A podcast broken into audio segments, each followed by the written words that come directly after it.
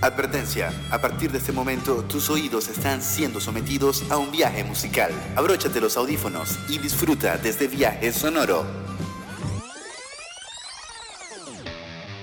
Así arranca Musicólogos, show musical donde cada canción tiene una explicación.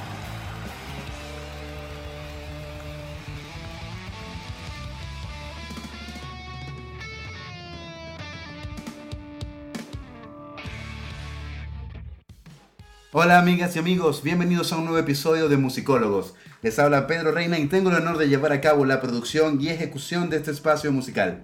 Recuerden que pueden participar y descargar este podcast a través de www.musicólogos.co. También estamos en SoundCloud, Twitter, Facebook e Instagram como Musicólogos LA. les dije previamente eh, que tendremos invitados con el pasar de los días. Yo hoy tendré nada más y nada menos que dos invitados directamente desde Maracaibo, que es mi ciudad de origen. Ellos son Carlos Villalobos y Javier Flores. ¡Hola! Estos aplausos son completamente en vivo. No es la máquina de aplausos que coloqué en, el podcast anterior porque tenemos un público bastante selecto en, este gran estudio que, está ubicado en zonas del centro. Hola Carlos, hola Javier, ¿cómo están? Hola, hola. Hola, hola Pedro.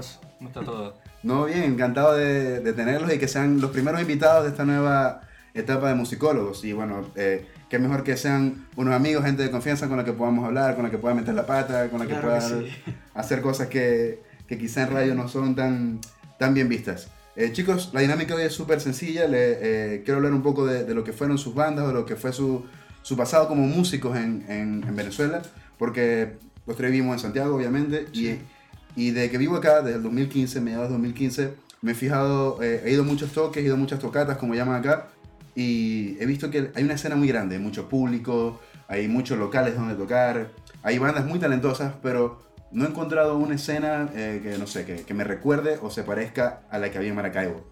Ustedes, bueno, son embajadores de, bandas emblemáticas de, una época y, de un movimiento en la, ciudad de Maracaibo. Javier, tú eras baterista de, de Roswell, una banda que llegó, no sé, al, al, al, top 5 de MTV en Latinoamérica.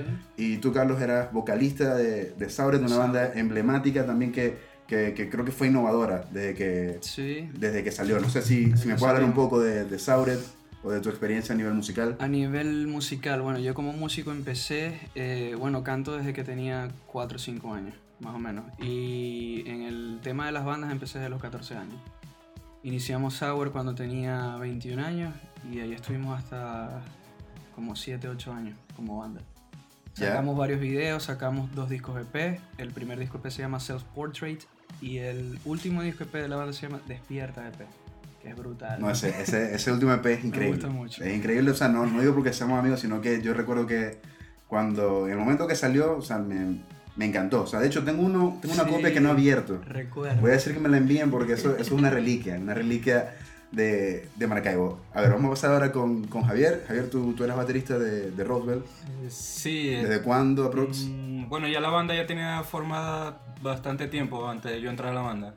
Creo que estaba formada desde el 2004, 2003, algo así. Pero yo entré en el 2006, 2007, 2005 en la universidad. ¿Y qué género era Roswell? Eh, eh, era un género que estaba bastante de moda en esa época, que era como un, un punk rock, pero pop, eh, bueno, y le eh, al parecer le gustaba bastante a la gente en, esa época. Bueno, estamos hablando de hace casi 10 años. Sí, es obvio que la, mayoría de las personas que están escuchando este podcast quizás no tienen idea de, del sonido que acabas de describir, pero para que sepan, a mí me recordaba un poco, no sé, como a, Rufio. Sí, tiene mucha influencia. De, ese punk de los primeros discos de Trice. Los primeros discos de Trice, o sea, pues era era una música que yo creo que no se hacía en, todo el país, no solo en Maracaibo. Fue más que todo la influencia de Víctor Burneo, que fue el, Que era el vocalista. Que era el vocalista y el fundador de la banda. Él tenía sus influencias bien marcadas de California. De esa música bien gringa, le digo yo. O sea, ese punk gringo y tenía su influencia ya muy definida. Sí, y en el momento era lo que sonaba. O sea, yo de que, de que escuché el primer single, de que grabaran el disco incluso, me sonaba mucho a, a MTV. O sea, esta banda suena en MTV y bueno tiempo después llegaron al, al top 5 de MTV Latinoamérica. Creo que llegaron al, primer lugar, si no me equivoco. Claro, el número uno, y por varias semanas y todo.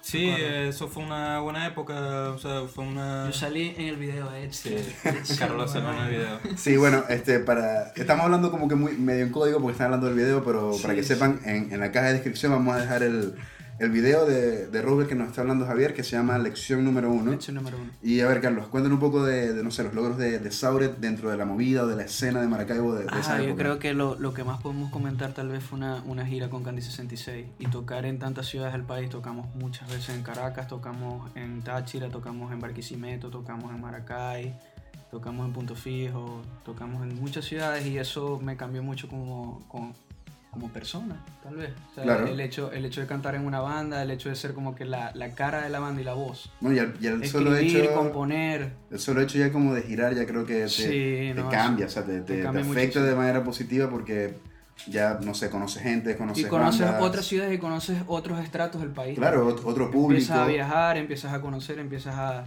relacionar. Y eso es lo que te hace como representante de, de- de la escena. Ya cuando Sí. tú llegas y dices, no, yo vengo de esta ciudad, vengo de este estado, este, esto es lo que, lo que hacemos allá, ya, ya como que como que pones tu, tu, tu propio, no sé cómo, cómo Sí, decirlo, como que en, pones en- tu... en esa época, o sea, volviendo como el tema que, que tú habías dicho en el intro, tal vez, eh, enganchar. Eh, en esa época se hizo mucho con lo que teníamos, tal vez. O sea, Sí, no, no, no, no teníamos mucho, tal vez. Sí, no éramos como que teníamos El- una disquera Sí, o no teníamos mucho dinero. O sea, no, yo lo- o sea, yo lo que logramos ver mucho con lo poco que teníamos. Con lo, con lo poco. Y volviendo tal vez a lo que habías dicho al principio, ¿qué sería de esa movida y qué sería de esas bandas si vivieran en un país tal vez donde sí existiera esa oportunidad? Sí, porque, eh, eh, no sé, puedo hablar netamente de la escena de Maracaibo, sobre todo de, no sé, hasta el Me 2014, pareció que fue demasiado. rico 2015, esa, cuando- esa cuando- época, antes de venirme. esa escena. Y habían bandas increíbles, o sea, bandas, no sé, como Roosevelt de Javier o, o la tuya, Sauret. Habían otras bandas también muy, muy grandes solo de Maracaibo, que estaban, no sé, ta- estaba TeleX, TLX. una banda que yo creo que en cualquier parte de Latinoamérica sería un boom. Leyenda O sea, para sería un boom. Tipo Estaba para, llevar también, que hoy venía, venía el negro, pero, pero bueno, se, quedó, Sí. se quedó con sus perras, entonces... Saludos a Edgar, hola Edgar. Hola, Edgar. Este, saludos a Emma. Y bueno, Edgar venía a representar para llevar también, que es, un, es un- Sí, una, una una banda em- una banda emblema, de, ícono, ícono. emblema de, de Maracaibo y, y- y de Venezuela. Yo, me, yo digo, muchísimo. ¿qué sería de esas bandas si, si estuvieran acá en Santiago, una ciudad que, que es muy activa, es muy movida, siempre hay toques, siempre hay fechas para tocar, siempre locales? Y lo más loco es que las bandas de acá que he tenido la oportunidad de conocer, incluso tienen cierta, cierta queja con respecto a, a la escena, como que no, no hay oportunidad. y Yo, Uf, y yo le digo, eh, ¿Qué mira, sí hay. ellos? si Sí, supieras sí. que, que sí hay, porque he ido, siempre que hay un toque, se- eh, hay gente, así sea 20 personas, pero yo llegué a ir a toques donde habían, estaba tu mamá, tu papá y, y tus dos mejores amigos, loco porque tocaras para, para irse. Entonces, imagínense ustedes qué sería, no sé, de Sauret o de Roswell si estuvieran en una ciudad con, con este tipo de, de apoyo de la gente, apoyo de los locales, apoyo de, de las emisoras de radio. no, sería otra historia. Sí, bueno, creo que historia. también Sauret, o sea, como hablaste también para llevar, Roswell, otra banda, eh, fueron parte como que de un boom de bandas, eh, pero no solo de Maracaibo, sino de Venezuela. Eso fue como una época bastante interesante de la música en Venezuela, porque al mismo tiempo de, nuestra, de nuestro surgimiento como banda, eh, al mismo tiempo en Caracas se está gestando todo ese movimiento de los mesoneros, Vinilo Versus. la vía bohem. Sí, que Que fue el, el boom indie de, de Caracas, Sí. que estaba, no sé, estaba Telegrama, que ya tenían rato dándole, pero igual fue como que No, el auge de, de, de Sí, esa yo banda. creo que esa fue como una explosión en esos años de la música venezolana, el rock venezolano, como un rock muy bien hecho, Ujú. muy original, muy venezolano, que yo creo que no se comparaba al resto de Latinoamérica, pero era muy de nosotros y bueno, ya sabemos que por las circunstancias de que todos sabemos, del país, Sí, bueno, el tema país. el tema país que siempre afectó, este, Muy importante eso que dice porque eh, para los que no saben nosotros somos parte de una generación, no sé si llamarlo generación del exilio porque tampoco, Expat. tampoco fueron a mi casa a Expats. decirme que me fuera del país, pero, pero todos nosotros como ustedes nos vimos en la, en la, en la obligación y esto fue un tema sí, súper delicado porque muchas bandas importantes se Claro, disolvieron, sí. muchas bandas importantes dejaron de tocar. eh, bueno, no sé, bandas como, no sé, como las de ustedes, Robert o, o Sauret, ninguno queda en, en Maracaibo, si queda uno, quedan, quedan dos, es, es mucho. Sí. Eh, bueno, no fue solo nosotros, también de, esta- de estas bandas que te mencionaba, también de, de, de- de la capital este- de, de Caracas. Sí. Por lo menos Y que más en tenían- Unidos, ¿no? Las que más tenían proyección internacional, por lo menos las de Caracas. O sea, nosotros, por lo menos en Maracaibo, sí éramos buenas, buenas bandas. Este, nos proyectamos bien. Pero yo creo que la- eh, las bandas de, de la capital siempre tuvieron como que esa proyección más importante en la radio, las que más sonaban. Este, y fue el mismo caso con ellos, exactamente el mismo caso. Se iban los integrantes del país, se iban subiendo poco a poco. bandas, bandas que se iban todas del país. Sí, exacto, que se iban todo al mismo tiempo, este, se iban juntos a girar en otro país porque ya obviamente ya en Venezuela no había esas oportunidades de ni siquiera de tocar, de comprar unas cuerdas, de comprar una, una guitarra. Exacto. Y, y, justo antes de eso, o sea, antes de, de toda este, esta, esta problemática que estamos mencionando, pasaba algo muy interesante dentro de la escena porque las bandas eh, grandes o las que tenían eh, mayor ingreso por, por toques o por, por, sus posibilidades, se iban afuera, a otros países, a grabar, pero con intenciones de, de, explotar ese material en el país. O sea, que no es, no es lo, que, lo que suele pasar en el continente, que las, las personas graban, no sé, en el mejor estudio que tengan, suponte, en Santiago, pero con, la, con, con, con miradas afuera, porque graban temas en inglés o, o, tienen contactos con disqueras de, no sé, Europa, Estados Unidos, y la meta de ellos es salir. Las metas de, de, de las bandas ya de, de, Venezuela de ese entonces, de, esa época, era explotar dentro de Venezuela y por eso fue que se creó una, una escena que, que, me hubiera encantado que, que, que siguiera o que hubiera tenido como que más vistas desde afuera, porque yo iba un toque, veía una banda o dos bandas o, algún festival y decía, ¿por qué no hay, no hay gente de afuera con posibilidades de ver esto? Porque no, no está ni la posibilidad, no sé, del streaming, quizá en redes sociales no tenían tanto alcance a nivel internacional pero pasaba eso, o sea, que era todo lo, lo, inverso, o sea, como que la gente seguía apostando, no tanto por las bandas de, de, de adentro para seguir haciendo toques, sino por el público, que, que, a pesar de tantas dificultades y de, y de, tanta inflación que no te podías prácticamente comprar algo, ya sacabas para ir para un, toque y sacabas, no sé, consumir dentro del toque para comprar el, el, el merch de la banda y, y, darle promo a la banda de, de alguna u otra manera. Sí, yo creo que también tuvimos un poco de suerte de estar en, como que en esa época privilegiada de la música. Porque yo me imagino que ahorita estarán surgiendo otras bandas, no, pero, no tienen las mismas posibilidades que tuvimos nosotros en esa época. Sí, pero yo creo, yo creo que ahora con todo este tema de, de, la crisis que hay en el país, está como que saliendo otros nuevos músicos, ¿verdad? Sí, Un nuevo hecho, sonido. Eso, eso lo es depresivo, pero, pero es demasiado interesante. Sí, porque ahora, o sea, uno crece en la ciudad, se desarrolla en la ciudad. Son los que se han quedado? Ensaya en la ciudad, produce dentro de la ciudad. Obviamente vas a reflejar lo que, lo que estás viviendo, la situación que, que estés pasando. Y ahora la nueva camada de, de bandas que en realidad no las conozco a todas, pero las que he visto son súper interesantes porque son súper melancólicas, súper depresivas. Es como que es, es, algo que no se ha visto, es como muy escuela de, de, de TeleX, creo yo, o sea, de, no, de parte y, todo. Y, y, suena muy bien porque yo creo que desde esa época ya los músicos están como que creyendo o creando cosas de buena calidad. No, Entonces, eso, eso, siempre ha sido así. O sea, a mí me da un poco de lástima y todo ese poco de talento que se está desperdiciando. Suena, suena o sea, muy bien. Porque hay o sea, mucho talento. Las cosas que se hacen ahí suenan bien y son muy bien. A nivel musical, tanto de como que de ejecución, buenos músicos, pero también hay un talento detrás que es el productor, el compositor, eh, los que graban, hay un talento también escondido que lamentablemente sí. también se ha ido del país. Uh -huh. O sea, conozco muchos casos de gente que, bueno, yo grabé, eh, tuve la posibilidad de grabar con Leonardo Partipilo, que fue un ganador de Grammy. Sí. Claro. Grandísimo músico de, sí, de claro. Venezuela. Eh, con Agustín Espina. Eh, que está casualmente esta semana acá en Santiago con, con, con los, con Amigos Invisibles. Eh, tuve la posibilidad de grabar con ellos y bueno, excelentes productores, es un talento que lamentablemente también se tuvo que ir del país y bueno, eso da un poco de lástima, pero yo creo que es, esa va a volver a surgir, es algo cíclico sí, sí, y a cíclico. pesar de la crisis siempre eso que esa crisis también es cíclica. Genera y genera a un crisis al mismo tiempo también. genera otra, otro tipo de... Otro sonido, otras vivencias, sí. otro tipo de cultura. A ver, Carlos, ¿qué, qué crees tú que, que, que, estaría pasando en este momento en Santiago si estuviese esa escena en la que estamos hablando venezolana acá? Eh, con los recursos que, que, que, hemos mencionado ya que, que, hay disponibles. Tendríamos mucho más, más chances tal vez en tema de encontrar eh, buenos estudios, buenas salas de ensayo, comprar instrumentos. O sea, imagínate... Y, Allá eso se convirtió en algo bastante difícil. Imagínate a Sauret, no sé, grabando su primer disco Uf. completo acá, dispuesto, no sé, a romperla decir, porque no hay banda como Voy a decir acá. Una, una, una palabra en Maracaibo, sería el estalle. el estalle en serio, o sea, tener tal vez el chance de poder como que, no sé, probar todo lo que hay acá.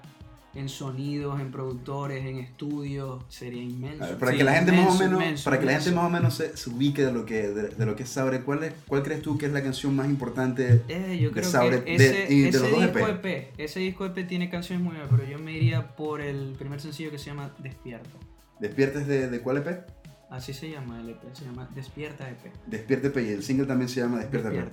¿De qué año es ese EP? ¿Recuerdas? O... Ese EP salió en el 2009. Bueno, entonces hoy, hoy también hay una primicia que vamos a, escuchar los temas de los que estamos hablando, así claro, que para que sepan. el tema. Eh, aquí estamos con Sour y el tema se llama Despierta.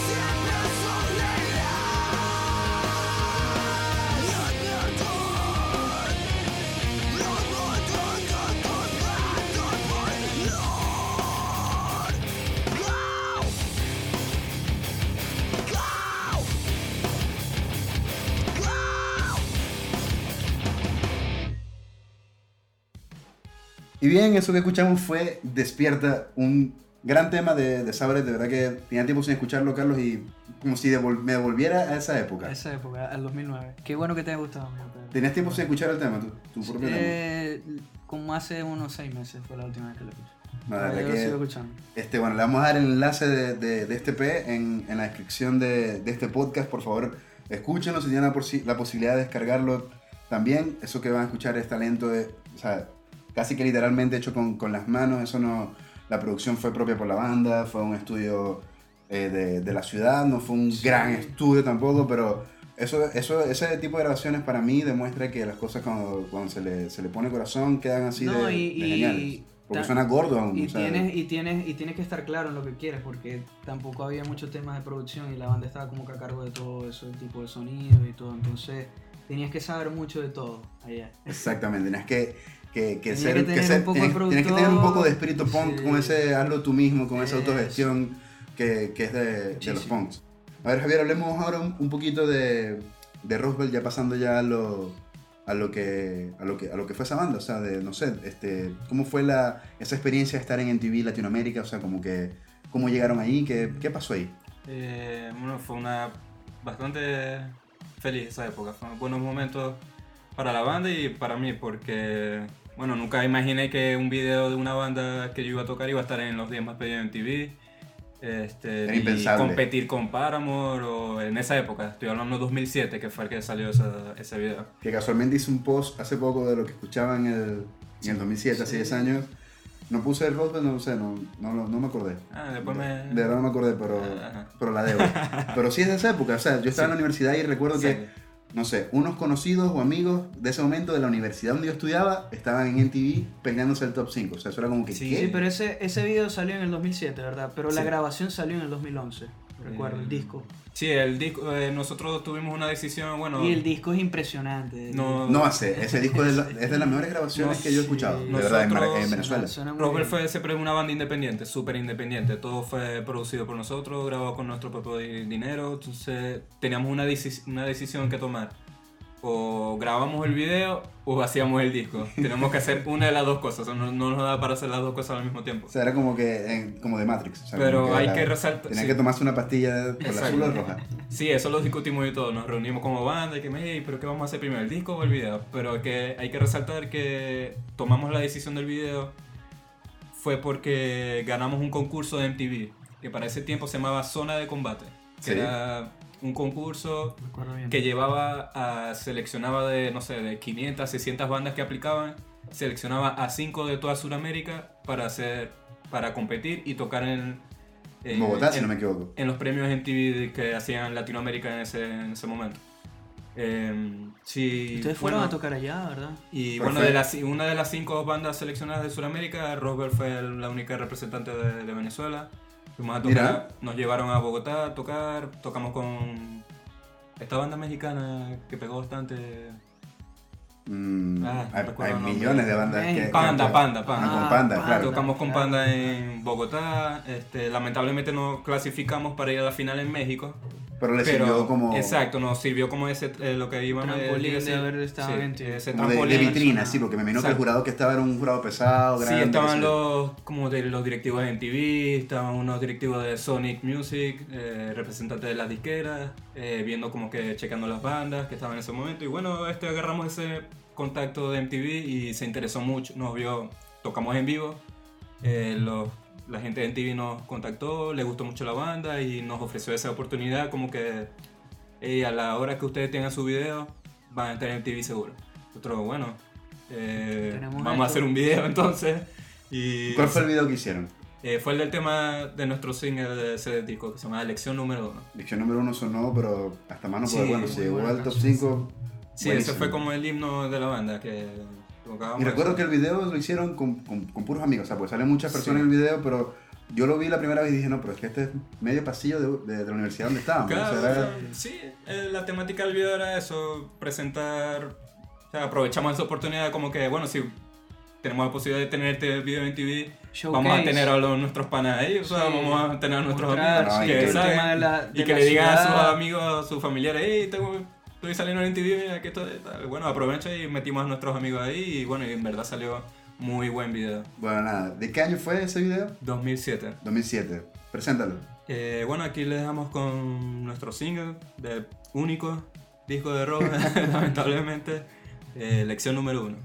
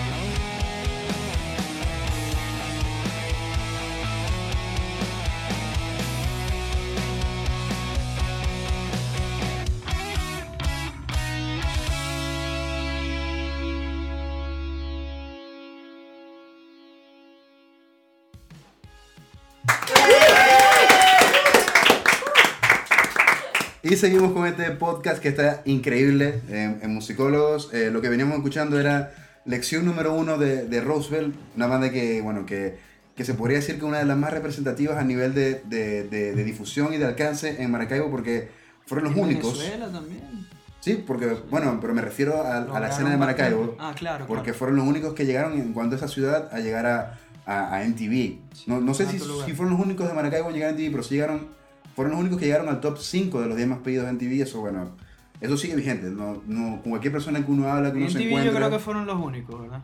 En porque. Eh, creo que Puma TV sí Porque Caramelo de Sanduro llegó también al segundo lugar. Pero ya. Pero, pero, Caramelo no es parte de una escena. Caramelo ya es un, es un monstruo del rock de Venezuela histórico. O sea que no. Estamos hablando ya de algo de escala más pequeña que para nosotros era inalcanzable. exacto. El, under que, que toca el mainstream, un poco. Eh, eh, bueno, ahora quiero saber qué ¿Qué piensan hacer ustedes? Porque ustedes obviamente son músicos, estamos acá, todos trabajamos, todos tenemos como que nuestra vida, nuestras ocupaciones, pero yo siempre pienso en, volver a la música en algún punto de mi vida. No, no, no sé, no sé ustedes qué, qué, quieren hacer.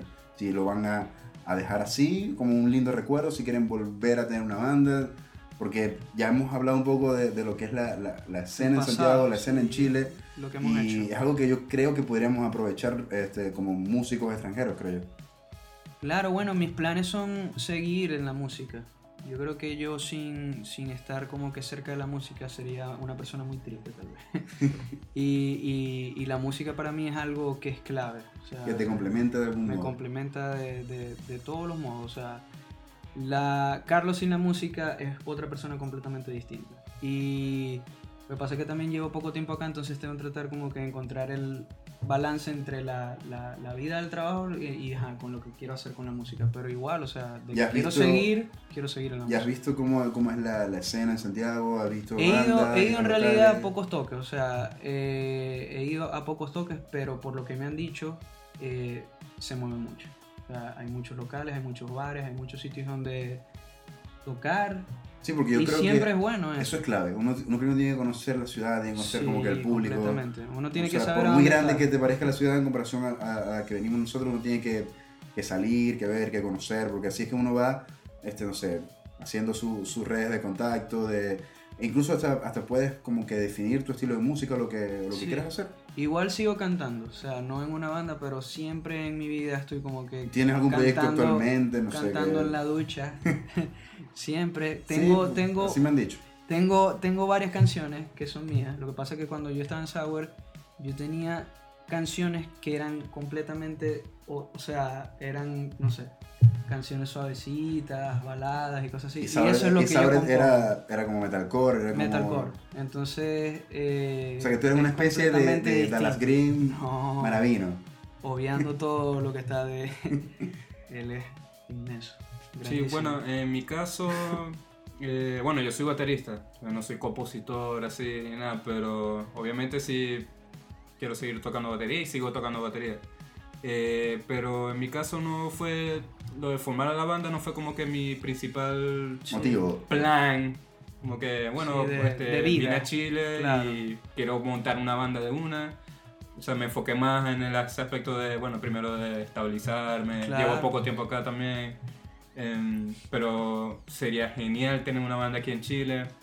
Hay demasiados medios hay demasiadas oportunidades lugares conciertos para tirar para el techo, festivales súper importantes. Ah, bueno, recientemente fue Lula Palusa, donde sí, bueno, tocaron bandas chilenas. O sea, Obvio. Cuando tú. Nosotros, esa ventana, como que nunca la tuvimos. Es como que yo. Tocaron cuando veo este tipo de festivales, yo, yo veo como que lo que esto en, en, Venezuela es. Sería como que lo mejor que le puede pasar a cualquier músico independiente o, o emergente, que que no es lo mismo. Bueno, y, esa ventana está abierta aquí en Chile. O sea, puedes abrirle a una banda súper importante de, No sé, histórica, histórica, por ejemplo, Metallica. le puedes abrir una. Y sería como que algo normal. Exacto, sí, como que no, mi currículo yo le abría metal. Y toqué en Lula Palusa y tal, pero bueno, por eso yo digo que, bueno, tener una banda establecida, esa, esa ventana aquí sería una posibilidad súper increíble, o sea, una oportunidad excelente que hay que aprovechar como músico que somos. y no lo descarto ya tener una banda, establecerme, tener algo serio. Estoy buscando, pero yo también, mi, opinión. Poco a poco. Ah, están buscando. Sí, yo Se están postulando ya, me imagino. no, mi, mi, opinión al respecto es que. Descaradamente. Es que lo hagan. Es que lo hagan. O sea, ustedes que por lo menos tienen, tienen demasiado talento, eh, simplemente eso. O sea, como que lo hagan, que aprovechen la escuela que tienen, la escuela que pueden este, enseñarle a otras personas el Caribe ese que tienen en la sangre, que, que eso nos da... Nos da sí, con este, lo visto allá tal vez ponerlo en práctica acá. Obvio, obvio porque eso, o sea, el, el, estilo del rock que, que, se, que se hace en Venezuela eh, es, muy, es muy diferente de cuando ya, cuando, se materializa en un disco, suena a cosas muy poco escuchadas. Yo invito a las personas de verdad que, que si tienen un amigo venezolano, tienen amigos que tocan en bandas, escuchen de dónde vienen, escuchen sus proyectos porque suena algo muy diferente, por muy nulo que a veces parezca que, ah, rockero de Venezuela, porque ahí me ven y dicen, no, este es, este baila salsa o... Tropical. Sí, o sea, creen que tengo, un, no sé, un... Tengo una piña colada en la mano, o sea, no, no, no es nada de eso. O sea, uno tiene como que, tiene influencia de donde viene, obviamente, o sea, de, aquí hasta que te mueras, pero pero a lo que lo combinas, con lo que en verdad te gusta. otras cosas, sí, también. Eh, y, y, y, quiero también que no todo esto se centre nada más en Sour y Roswell porque estamos acá sino que yo los invito también a que escuchen Para Llevar, que escuchen TLX, que escuchen todas las bandas que están saliendo y todas las bandas que no, y, y, las bandas grandes que, que la mayoría este, viven en Caracas. 66 también. Candy 66, o sea, fue una, una, Versus también. Una, una, de las primeras bandas de New Metal del continente. Sí.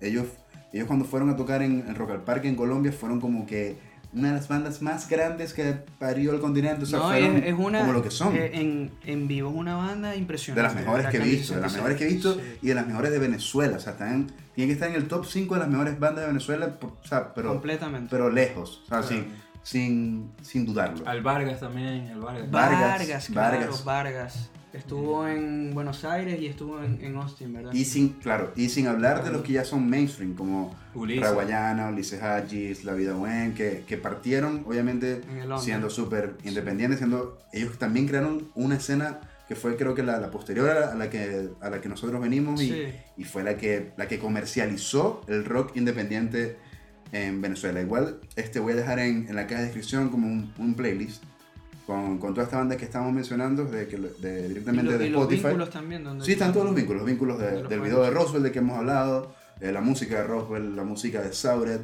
este, no sé qué. No, poner también de la de TeleX también para que tengan como un brief de cómo se escucha tal vez todo eso, todo el sonido de Maracaibo.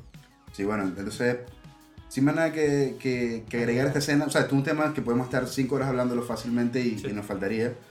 Pero bueno, por cuestiones de timing, el, el, dueño de la emisora, este, Pedro Reina, casi que el, dueño de, Reina el productor principal del programa, nos está haciendo señas ya desde su cabina que hay que, que parar por hoy.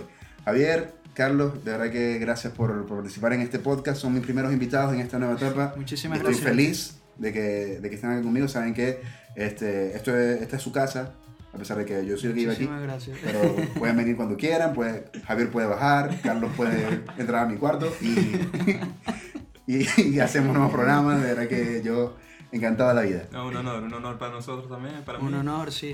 Muchísimas gracias, Pedro, ha sido un placer. Sí, ha sido un placer ser parte de este, ¿qué? ¿Tercer programa?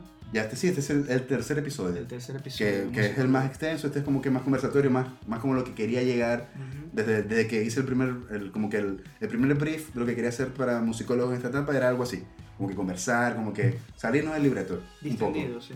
Exacto. Y bueno chicos, muchas gracias por venir y eh, lo más probable es que pronto los tengamos nuevamente por acá. Muchísimas gracias. Y bien, llegamos al final de este nuevo episodio de Musicólogos donde me salí completamente del libreto y conversé con dos grandes amigos, dignos representantes de una extinta pero muy recordada e importante escena de, de Venezuela en el ámbito rockero. Si tienes algo que agregar a todo lo que se conversó en este podcast, no olvides dejar tus comentarios, descargar el episodio y por supuesto compartirlo en tus redes sociales. Les habló Pedro Reina y estaré de vuelta en un nuevo episodio la próxima semana. Hasta pronto.